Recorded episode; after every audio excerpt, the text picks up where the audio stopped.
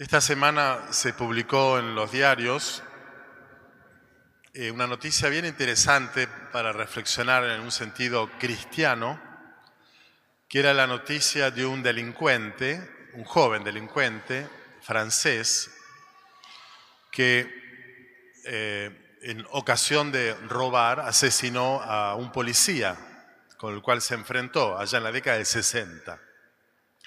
Un chico bien, un bon vivant, que decidió viajar por el mundo en barco y para financiar su, su viaje eh, fue una joyería a robar para, bueno, lo cierto es que fue capturado, encarcelado y condenado a muerte. Y entre su eh, encarcelamiento y la sentencia cumplida, lo decapitaron. Este hombre tuvo una experiencia eh, mística, una experiencia religiosa muy fuerte en la cárcel, de la cual da testimonio su abogado, tipo católico, que fue como coacheándolo, eh, pastoreándolo en su proceso de conversión, porque de esa experiencia de Dios eh, surge en él un arrepentimiento muy fuerte que queda expresado en un montón de cartas que él escribe a su familia, a sus amigos en carácter privado y que nunca se conocieron sino después de su muerte. Y entonces la iglesia francesa, por iniciativa del entonces cardenal Lustiger, el, primado de Francia, el, cardenal de París, inicia la causa de beatificación de este hombre. Y bueno, la noticia en los diarios ponía el tema en cuestión. ¿Puede un asesino converso ser santo por tanto, proponerse a los fieles como un modelo a seguir en la vida cristiana? La respuesta parece bastante obvia, seguramente todos coincidiremos en que, por supuesto que no es un ejemplo en el crimen cometido, sino en el arrepentimiento profundo y en la conversión de vida que tuvo este hombre, que por supuesto muere en paz con Dios y en la, gracia de Dios, habiendo pedido muchas veces perdón a la, a la familia del policía asesinado con hijos y todo eso. Y entonces su figura nos, nos hace acordar, ¿se acuerdan en el Evangelio, no? Jesús crucificado con dos malhechores, donde uno de ellos arrepentido le pide a Jesús que se acuerde de él. Cuando llega a su reino, Jesús le promete el paraíso ese día. Hoy estarás conmigo en el paraíso. Es el Evangelio de la Misericordia de Lucas. Bueno, eh, esta es una fecha donde se lee este Evangelio de hoy, eh, muy especial para mí, digo, porque hoy es el quinto domingo durante el año que se lee textos de la vocación de tres hombres con una experiencia de pecado. Isaías, la experiencia que tuvo en el templo de Jerusalén, Saulo, Pablo, que de su experiencia de haber perseguido la iglesia se considera indigno, finalmente eh, Simón Pedro, que en la barca Jesús eh, le ofrece un signo de su eh, misericordia, de su magnanimidad, de su bondad con una pesca milagrosa.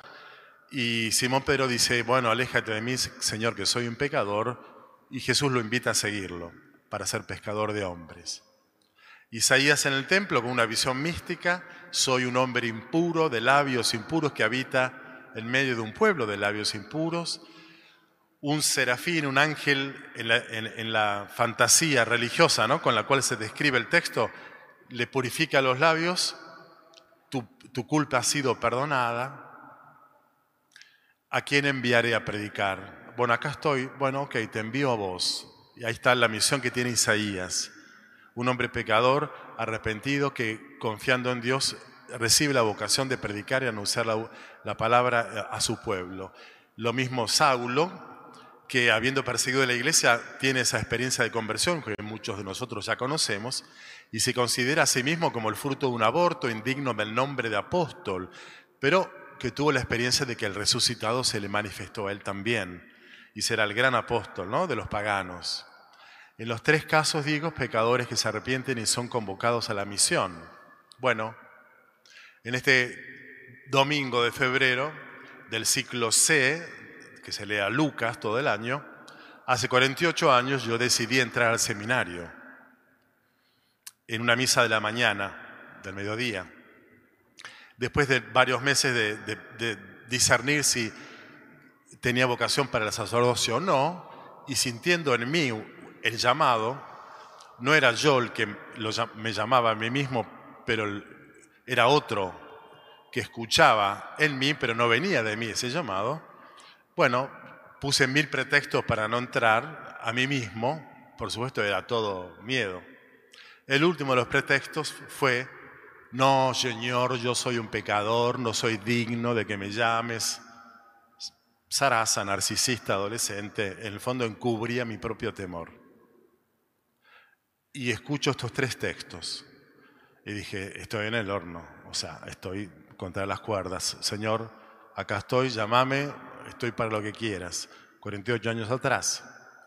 Entonces fíjense cómo los tres eh, ejemplos evangélicos, más este que les cuento del, del, del asesino arrepentido, nos dicen algo sumamente interesante para nuestra vocación, para el cumplimiento de nuestra vocación y por tanto para nuestra misión como cristianos.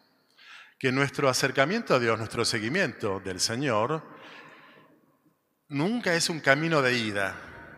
No vamos hacia Dios desde nuestra eh, santidad, digamos. Siempre es un regreso, un camino de vuelta. Un regreso desde nuestras miserias, pecados que incesantemente nos hacen zancadillas y volvemos a caer una y otra vez.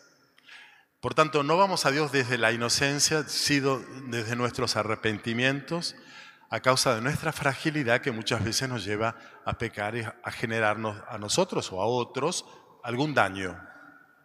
El único modo de ir a Dios para todos los mortales, sacarlas, por supuesto, la Santísima Virgen, la Inmaculada, para el resto, el único modo de encontrarse con Dios es desde la propia vulnerabilidad y miseria. Isaías, Saulo, Pablo y Simón Pedro. Entonces, esto quiere decir que nuestra amistad con Dios encuentra en nuestra fragilidad la oportunidad de experimentar su cariño, su amistad, su llamado, su misericordia. El pecado puede acercarnos a Dios. En realidad es lo único que de verdad nos acerca a Dios a condición de que creamos más en el poder que Él tiene de perdonarnos que en nuestro poder de hacer algún daño. Por eso quizás durante muchos años, muchos católicos, sobre todo adultos mayores, diríamos hoy, fuimos criados más que en la, en la enseñanza de una santidad evangélica, educados más religiosamente en un perfeccionismo donde nuestras fragilidades, debilidades, incoherencias nos alejan de Dios y nuestra gran culpa es lo que nos distancia de Dios. Y nuestra gran culpa es tan grande que es más grande que la misericordia de Dios. Mucha gente duda acerca de Dios si Dios es capaz de perdonarla. Por tanto, en la balanza de su encuentro con Dios pesa más su culpa que la misericordia. Esto es una tremenda herejía, que como todas las herejías son verdades falseadas, porque es verdad que soy pecador y es verdad que tengo una gran culpa, pero no porque sea mía. Yo, mi gran culpa. No, mi gran culpa es grande porque ofendí a un Dios tan grande como vos.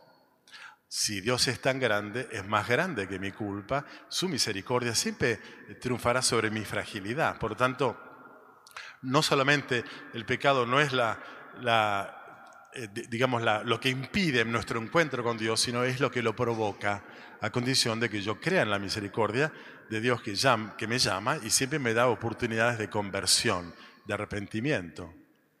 Hay una frase muy linda que el Papa Francisco utiliza en Amoris Leticia, su carta sobre la familia, diciendo, el amor no es eh, incompatible con la imperfección. Por tanto, el único modo como tenemos de amar, yo como cura, ustedes como esposos, esposas, padres, es desde nuestra imperfección. Por supuesto, reconocida, asumida con humildad. Y esto significa que el verdadero arrepentimiento se da en el reconocimiento de que soy frágil y lo seguiré siendo. Y pedir disculpas o pedir perdón por eso, con la alegría de saber que una y otra vez el perdón de Dios es lo que me libera para vivir, para tener futuro hacia adelante en la restauración de mi relación con el prójimo, sobre todo con los prójimos más cercanos con los cuales a veces nos distanciamos. El único modo como yo tengo de ser sacerdote es siendo un pecador incesantemente perdonado, que con la alegría del perdón los sirvo a ustedes en el ministerio pastoral. Y la única manera que tenés de ser padre es, esposo y padre, es desde tu condición frágil, que muchas veces te lleva a hacer lo que no te gusta hacer, pero lo haces, y podés arrepentirte para seguir adelante mejorando como esposo, como padre, y así vos como mujer y madre, y todos como prójimos de nuestros prójimos. En última instancia, ese perfeccionismo en el cual muchos fueron educados, que se autoflagelan con sus culpas y se sienten que no son perdonados, son personas que se sienten culpables, no pecador. El culpable está delante de su conciencia y diría en otro tipo de lenguaje, el, culpable está delante de su ego y se da cuenta que metió la pata y no se perdona. El pecador está delante de Dios y delante de Dios siempre estamos perdonados. Por tanto, la verdadera experiencia de pecado es una experiencia de un pecado ya perdonado. Por tanto, cuando Pedro quiere tomar distancia de Jesús, aléjate de mí que soy un pecador. No, tonto, al revés. Desde esa impotencia y fragilidad que vos experimentás, vení, dale, seguime, ahora vas a ser pescador de hombres. Y entonces esta declaración, un poco insólita si lo pensamos bien, la abundancia de peces puede provocar la experiencia de pecado. Pareciera que es una afirmación eh, ex post, como se dice, ¿no? Que después de toda la vida vivida de seguimiento de Jesús, de, Simón Pedro, y todas las metidas de pata y los errores y equivocaciones, hasta finalmente haberlo negado tres veces a Jesús, pero restaurada esa amistad en el Evangelio de Juan, ¿se acuerdan? Simón, me amas más que esto tres veces, me amas, me amas, me quieres, Señor, tú sabes que te quiero. Bueno, apacenta mi rebaño. Bueno, desde toda esa trayectoria hecha por Simón Pedro, probablemente esté redactada esta escena, donde Jesús llama a un hombre que es, pero sobre todo, será pecador, siguiéndolo, será pecador, incesantemente restaurado por, por su amistad con Jesús.